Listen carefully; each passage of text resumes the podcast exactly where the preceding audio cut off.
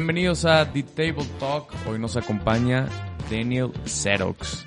No sé si dije bien tu apellido. A ver. ¿Qué onda, chavos? dilo Mucho cómo gusto. se dice en verdad. Mucho gusto, mi nombre es Daniel Rero, así con es, eh, un punto sobre la Z, pero pues cuando como llevo muchos, mucho tiempo afuera de- de- del país donde nací, pues ese acento se borró, entonces se quedó cero.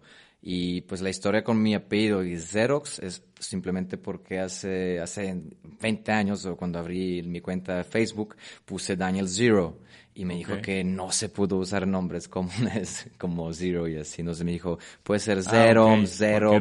Y luego cero. salió Xerox. Y nos dije, oye, eso sí está chido. Y nos, padre. desde, desde que empieza el, Ya medio del en deporte. empezaron a decir y, en, Xerox. ajá, y en México también se les facilita más Xerox. Sí, porque el otro, la pronunciación sí, sí, sí se batalla.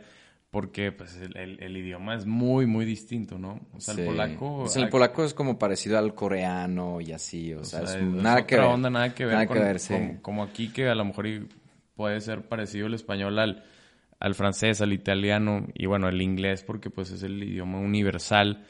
Pero pues el polaco no tiene idea que se parecía más al coreano más que, que el europeo. Sí, sí, claro que sí. Fíjate que pues el español es un idioma, bueno, no sé si para los euro- porque para los gringos no tanto, para Se los europeos y para los polacos. Yo llevo, voy por seis años aquí y pues siento que ya domino a 99.9. Hablas muy bien, hablas muy bien y te lo he dicho y la verdad es que este había escuchado que es un idioma difícil, este es un idioma que se le complica, sobre todo dices que a los de Estados Unidos, pero al europeo es- se, se adapta. Agarra más la onda, sí, sí. al idioma. Bueno, el, es que yo también crecí en Bélgica, eso tal vez no sabes. Eh, Ah. Cuando tuve 15 años me fui a vivir a- en, Bélgica, allá con mis papás, y nos est- estuve estudiando marketing en, en Bélgica, en Bruselas, entonces eh, también hablo perfectamente el francés. Entonces cuando llegué aquí en México, hace más o menos seis años, eh, pues no tenía tantos problemas. O sea, bueno, ya que andas ahorita contándonos tu historia de vida, que viviste en Bélgica, estudiaste marketing, cuéntales un poquito a la gente quién es Daniel Xerox y sobre todo, este, por qué llegó a México. O sea, ya sabemos que eres polaco y cuál fue tu historia para poder llegar a un país tan lejano, tan distinto y con una cultura que pues no tiene nada en común. Claro. ¿Cómo empezó todo? Pues bueno, para les puedo contar durante horas toda la historia, pero pues primero, pues Daniel, Daniel, Daniel Xerox es un soñador, ok, entonces desde chiquito... Así te describes, un soñador. Así, así me describo, desde chiquito pues tenía sueño de, de- de viajar por el mundo, de vivir en un país caliente, de hablar español, es que desde chiquito me gustaba Shakira y ese, y ese tipo de... Toda la onda latina. Ajá, eso me gustaba, las fiestas, o sea, los cantantes, entonces...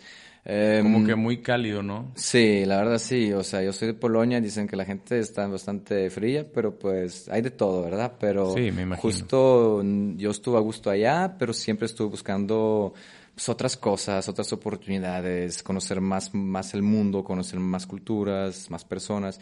Entonces, en Siempre te llamó la atención esta cultura latina, por así decirlo. Sí, sí, la verdad como que viviendo, primero viví en, en- en Polonia de 10 15 años, luego nos mudamos en Bélgica y ya empecé con el Muay Thai. ¿Qué, edad, qué Eso. edad tienes ahorita? Ahorita tengo 32 años. Ok, Sí. y, y nos dices que ahí empezaste con el Muay Thai, que es obviamente el tema central. Daniel nos va a platicar de, de pues, qué es su profesión y llegó a ser profesional.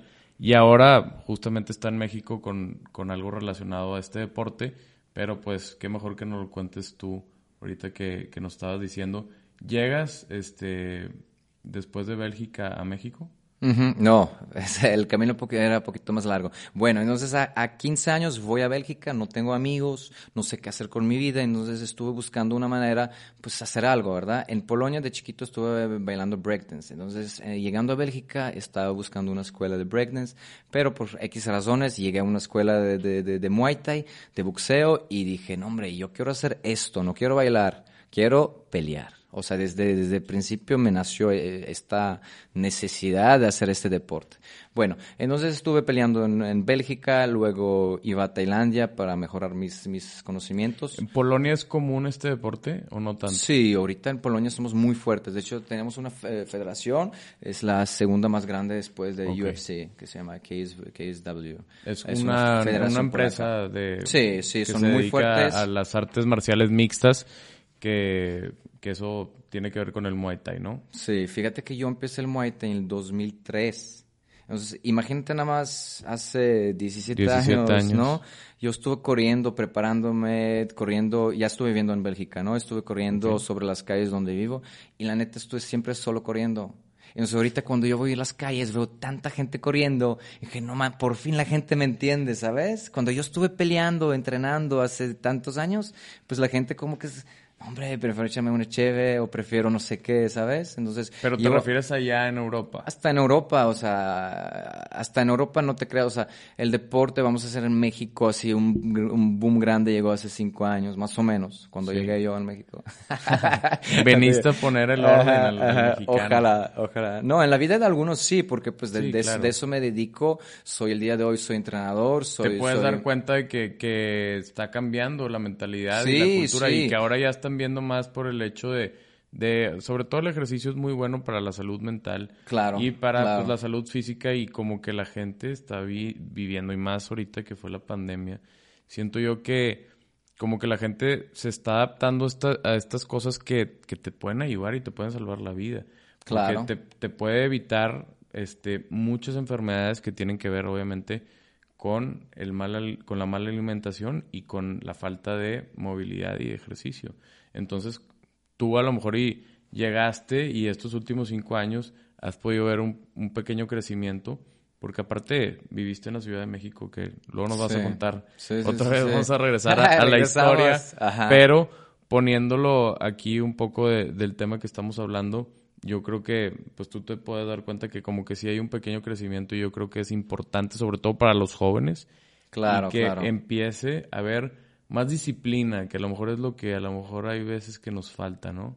Sí, mira, o sea, el deporte como Muay Thai, pues sobre todo es una disciplina, porque yo de cuando empecé a 15 a 24 años que no estuve activo peleando y así en Europa, entrenando, mis, mis viajes eran viajes en Tailandia y entrenando seis horas al día. Entonces, mi objetivo durante tantos años era mejorar mi fuerza, mejorar mi resistencia, pele- eh, pegar más fuerte, más rápido, ser mejor peleador, mejor deportista, vamos a decir también, ¿no? Durante estos años, como cualquier otro deportista, ¿no?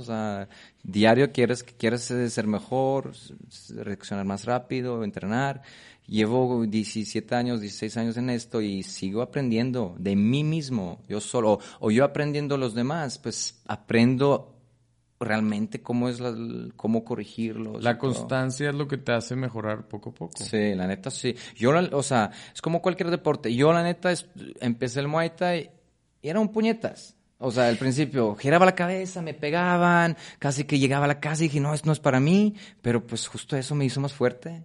O sea, empecé con mi hermano para empezar. Mi hermano era más fuerte, me pegaba y todo en principio. Mi hermano después dos meses dijo, ah, no es para mí. Yo, no, yo seguía. Mi, mi sueño era subirme al ring. Con casco, con protecciones, con todo. Lo logré. Luego, Ya, ya tenías esa visión. Sí, luego mi sueño era, no, pues ya más o menos ya andaba en este mood de Muay Thai. Mi sueño es pelear ya sin protecciones, semiprofesional. Boom, lo logro. Ah, pues espérate, quiero pelear en Holanda porque allá son bien fuertes. Boom, voy a Holanda, peleo. Y todo el tiempo estuvo así, ¿sabes? Entonces es, es padre que yo, yo de chiquito pude vivir algo así, ¿sabes? O sea, y algo fuerte, porque no es como que por moda o por etapa, No, dos años no. entreno, un año no. No, o sea, aparte pierdes no es como que entrenar en, en otro, o sea, el, el entrenar deportes de contacto, pues es, sí tiene un poco de, de complicaciones, sobre todo por las lesiones, o sea, Sí, sí, eh, sí. son golpes que... Y er- no hay, no hay espacio saber. para errores. No hay Eso espacio para también. errores. Entonces,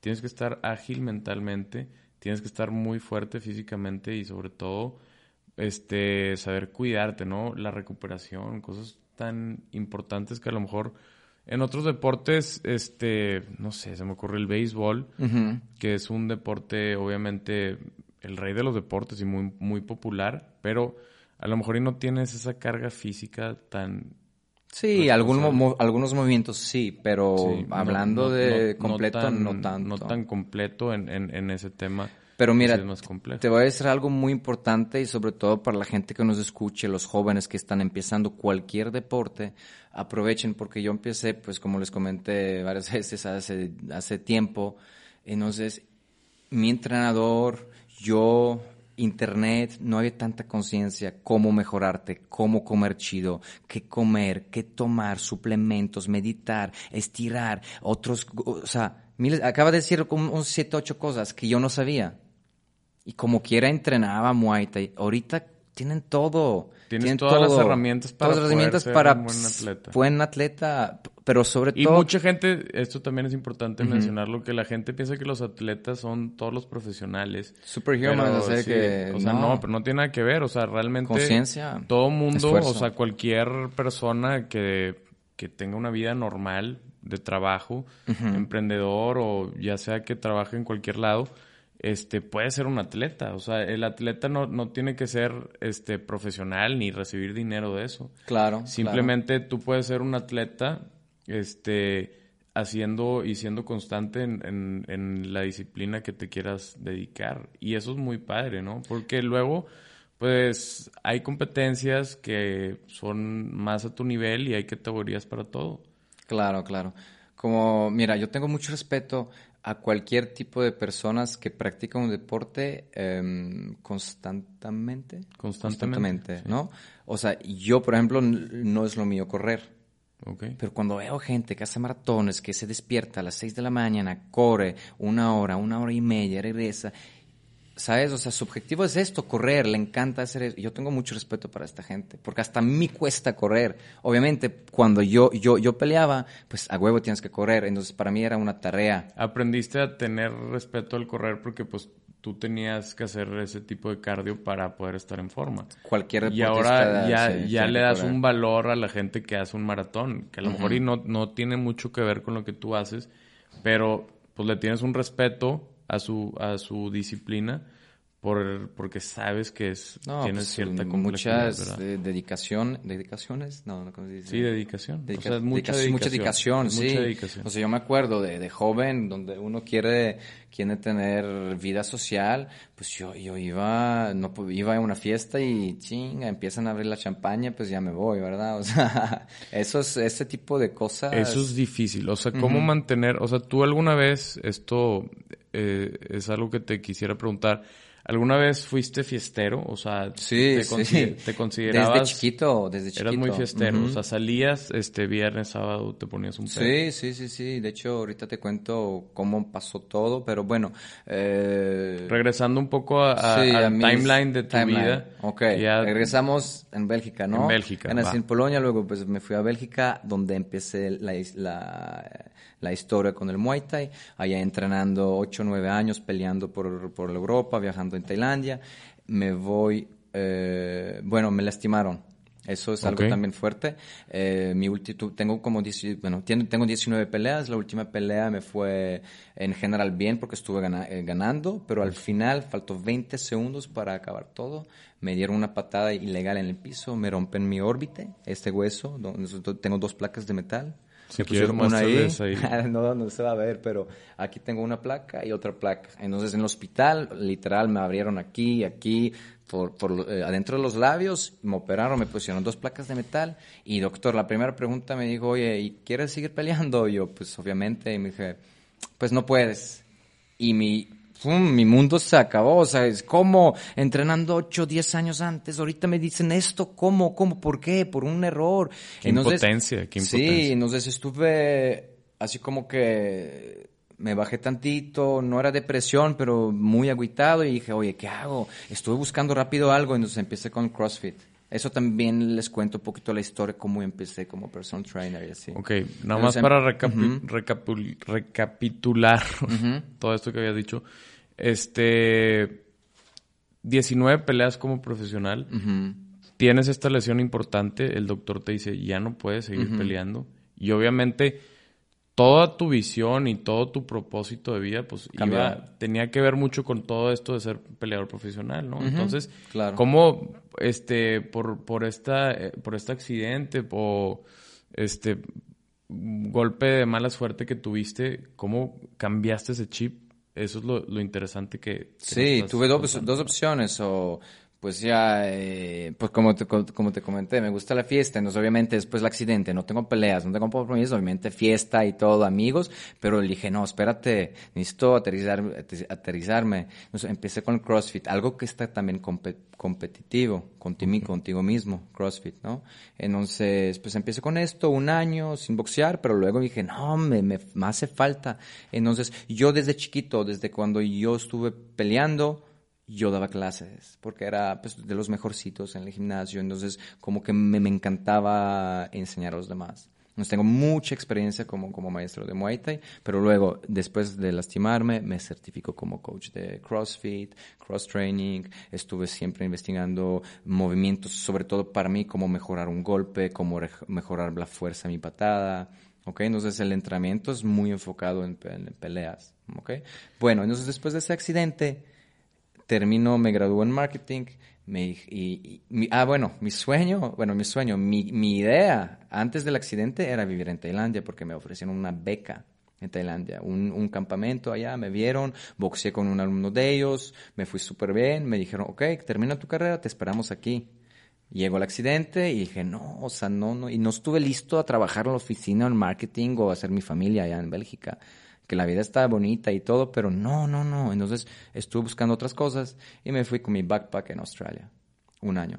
Working Holiday Visa, ya estuve viviendo, conociendo el mundo y bueno, muy rápido conozco a una mexicana, eh, me traje a México, eh, estuvimos juntos durante dos años, luego nos separamos, pero pues la neta me ¿Conociste una mexicana en Bélgica? En Australia. En Australia. En Australia. Y entonces me fui a un año en Australia y de allá no regresé a Bélgica, me fui a México, nada más por un año, por probar qué onda. Sí, porque y la neta los para mexicanos... irte a vivir con ella, ¿no? Entonces vivías Sí, con ella. vivía eh, con ella. Llegaste a la Ciudad de México, ¿no? Primero. Entonces acuérdate, mi sueño, hablar español, solito se cumplió. Se bueno, cumplió, solito. con- o sea, con, con esta con esta chava que te enamoraste en, en ese momento y aparte pues te viniste te vino a traer a México. Sí, sí, sí. A la Ciudad de México.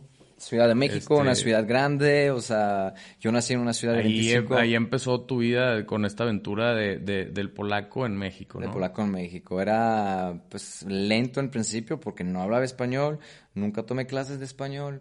O sea, escribir mm, aprendí en WhatsApp, literal. Entonces, creo que ahí voy bien. Voy por seis años, ahí voy bien. O sea, WhatsApp fue lo que más te ayudó. Sí, o sea, porque te corrige, luego no sabía Ah, cómo ok. escribir unas palabras difícil, entonces lo decía como escuchaba y luego salía algo y entonces, ah, pues así se dice, ese acento así se escribe y empiezas a escribir. así. Empezaste a aprender Sí. este con WhatsApp está curioso, pero qué bueno, digo, este ahí es cuando te das cuenta de lo importante que es la tecnología y pues te ayudó muchísimo eh, entrando a esta etapa de tu vida en México que obviamente Lo único, ajá, pero- es difícil, ¿no? Claro, lo único que no me enseñó WhatsApp son los acentos, ¿verdad? O sea, el regio habla muy diferente que el chilango. Sí, sí, sí, muy diferente.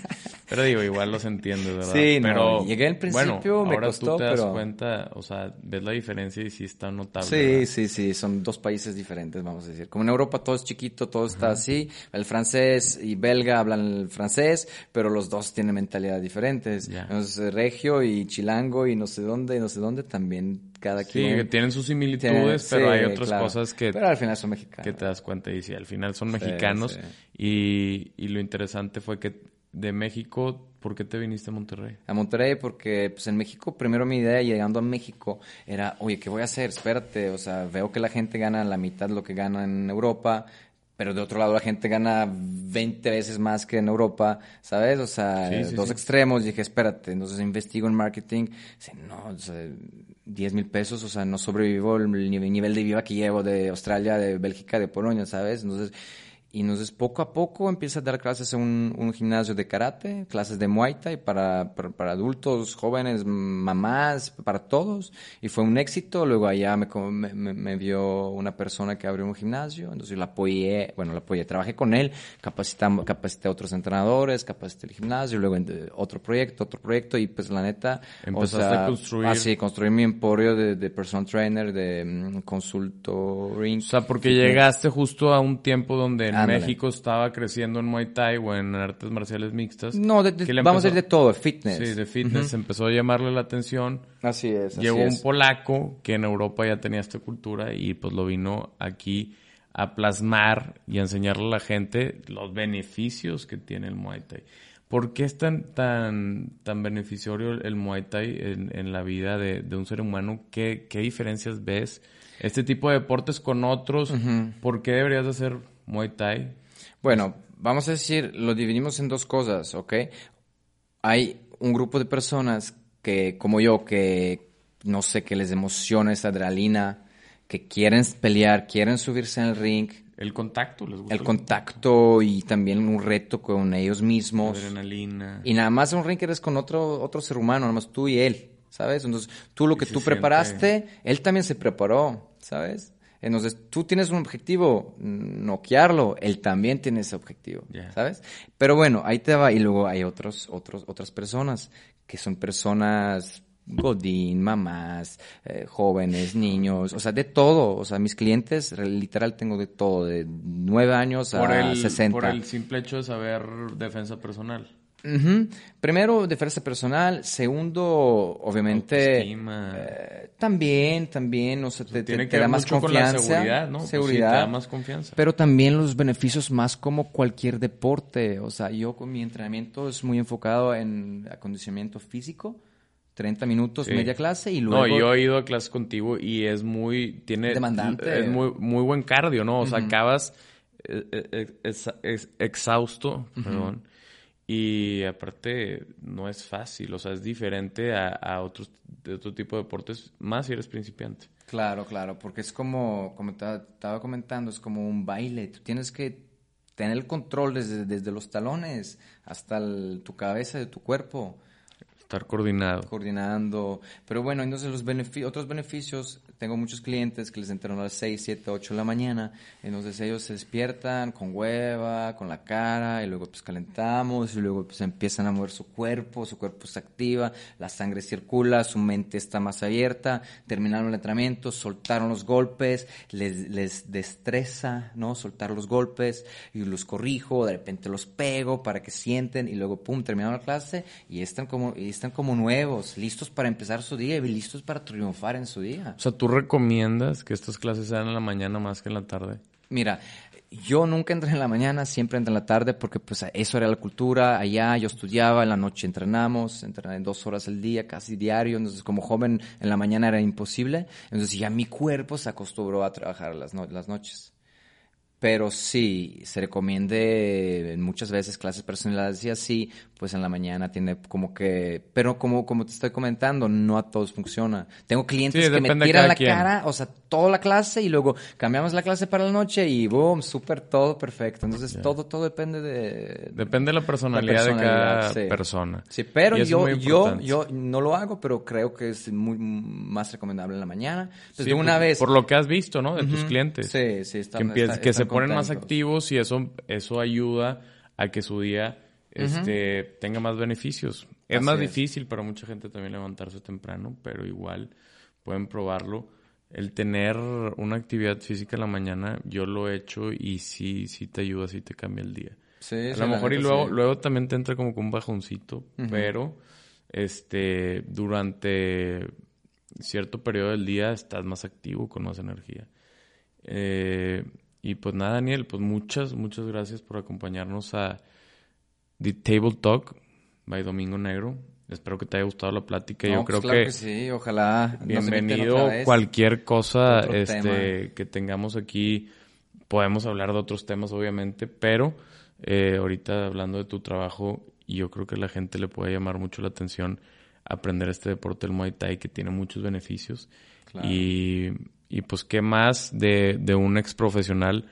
Eh, la verdad es que he aprendido mucho contigo y, y, pues te felicito, ¿no? Por todo, todo lo que has hecho y por cómo le has echado ganas aquí en este país y lo que has hecho por la gente para que salga y se mueva y, y haga cosas que les ayuda a su salud mental y a su salud física. Muchas gracias, Daniel. Gracias a ustedes. Eh, bueno, también eh, si, si, si, si, gusten eh, escribirme, tienen dudas, preguntas o quieren... ¿Cuáles son tus redes sociales? ahí, voy. Si quieren empezar con este deporte, no saben por dónde o, tienen dudas, pues me pueden escribir en, en, en, en Instagram. me encuentran como Daniel Xerox, así juntos. Ok. Entonces, con mucho gusto allá me pueden encontrar. También, pues, eh, como soy entrenador de clases personalizadas, también me pueden encontrar en el Superhumans, en un gimnasio donde hay muchos atletas, mucha gente que yo respeto porque también aprendí muchas cosas eh, de ellos, meditación, estiramientos o cualquier tipo de, actividad. Allá estoy encargado de, bueno, soy, soy coach de, de, de Muay Thai y las clases son los lunes y los miércoles. Entonces escríbenme y con mucho gusto los invito a una clase gratis para que, para que sepan y que se Yo tengo un derechazo aquí. Un, derecha, un derechazo. No, pero como... ¿Cómo? ya está. Ya está.